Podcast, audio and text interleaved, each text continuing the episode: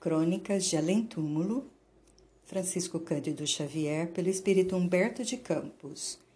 Número 4, Na Mansão dos Mortos, 9 de abril de 1935.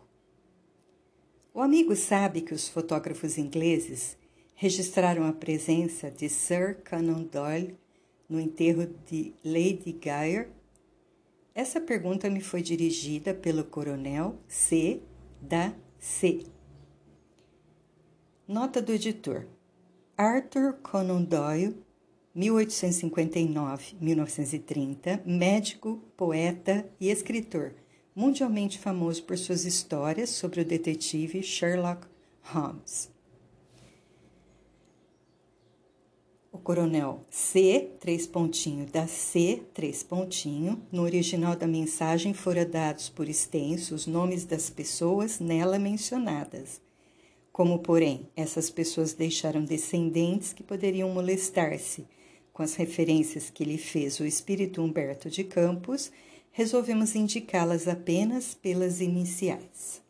Então, essa pergunta me foi dirigida pelo coronel C, três pontinho, da C, três pontinho, que eu conhecera numa das minhas viagens pelo Nordeste. O coronel Lia por desfástio as minhas crônicas e em poucos minutos nos tornamos camaradas. Há muito tempo, todavia, soubera eu da sua passagem para o outro mundo em virtude de uma arteriosclerose generalizada. Tempo vai, tempo vem, defrontamo-nos de novo no vagão infinito da vida, em que todos viajamos por meio da eternidade.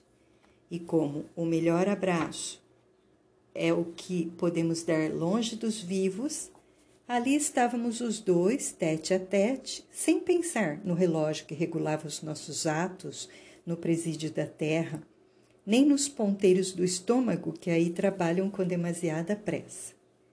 C, três pontinhos, tinha no mundo ideias espíritas e continuava, na outra vida, a interessar-se pelas coisas da sua doutrina. Então, coronel, a vida que levaremos por aqui não será muito diversa da que observávamos lá embaixo? Um morto, por exemplo, pode apresentar-se nas solenidades dos vivos, participar das suas alegrias e das suas tristezas, como no presente caso? Aliás, já sabemos do capítulo evangélico que manda os mortos enterrar seus mortos. Mateus 8, 22.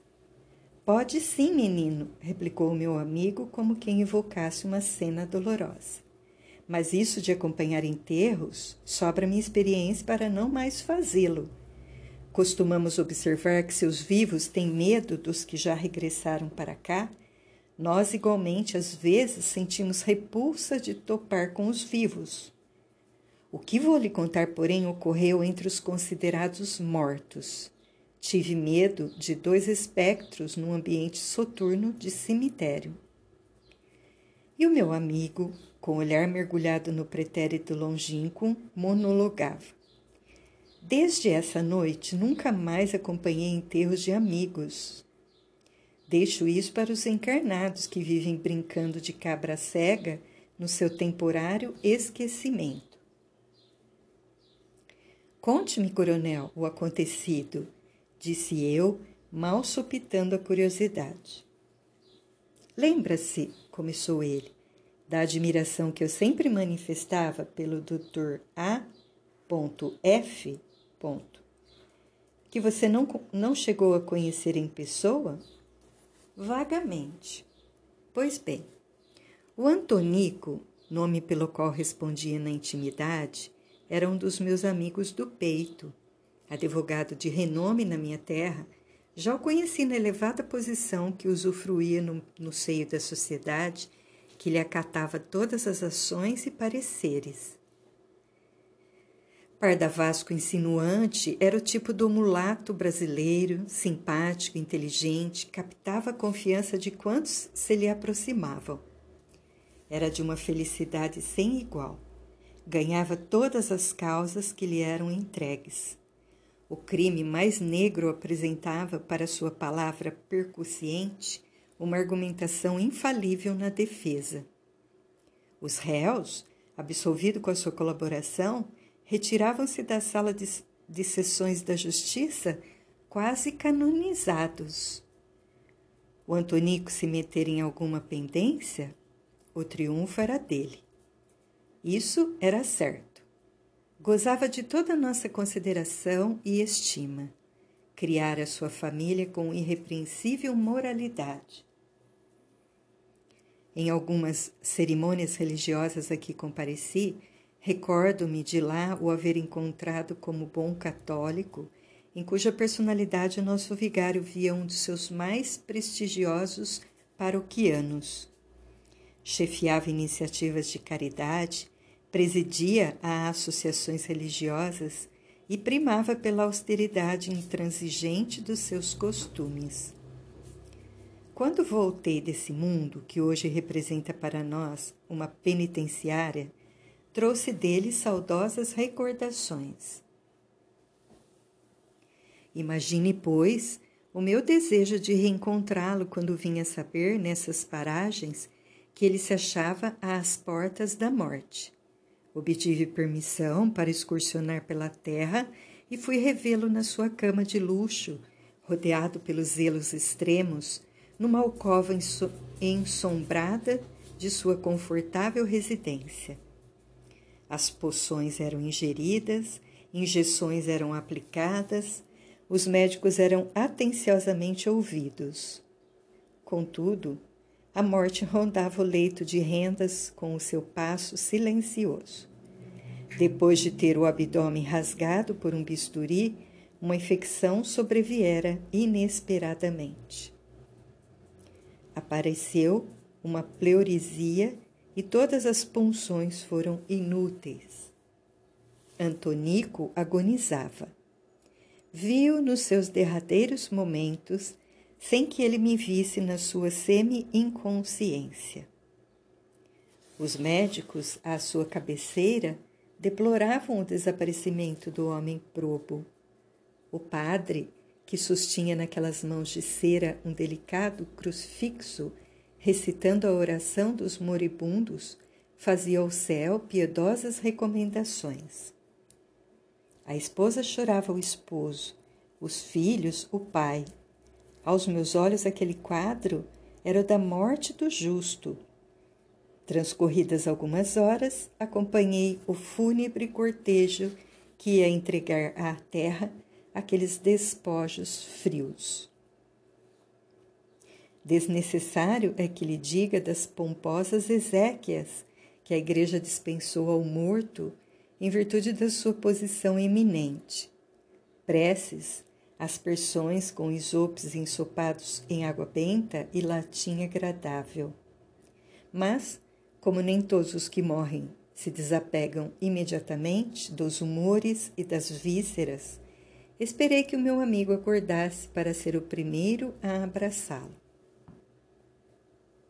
Era crepúsculo e naquela tarde de agosto as nuvens estavam enrubescidas em meio do fumo das queimadas parecendo uma espumarada de sangue. Havia um cheiro de terra brava entre as lousas silenciosas, ao pé dos salgueiros e dos ciprestes. Eu esperava. De vez em quando, o vento agitava a ramaria dos chorões que pareciam soluçar numa toada esquisita. Os coveiros abandonaram a tarefa sinistra e eu vi um vulto de mulher, esgueirando-se entre as lápides enegrecidas. Parou junto daquela cova fresca. Não se tratava de nenhuma alma encarnada. Aquela mulher pertencia também ao reino das sombras. Observei-a de longe. Todavia, gritos estentóricos ecoaram aos meus ouvidos. Ah, F! exclamou o espectro. Chegou o momento da minha vingança. Ninguém poderá advogar a sua causa, a tua causa. Nem Deus, nem o demônio poderão interceder pela tua sorte, como não puderam cicatrizar no mundo as feridas que abristes em meu coração. Todas as nossas testemunhas agora são mudas. Os anjos aqui são de pedra e as capelas de mármore, cheias de cruzes caladas, são estojos de carne apodrecida. Lembras-te de mim? Sou RS, que infelicitaste com a tua infâmia. Já não és aquele moreno insinuante que surrupiou a fortuna de meus pais, destruindo-lhes a vida e atirando-me no meretrício abominável. A fortuna que te deu um nome foi edificada no pedestal do crime. Recordas-te das promessas mentirosas que me fizeste? Envergonhada abandonei a terra que me vira nascer, para ganhar o pão no mais horrendo comércio.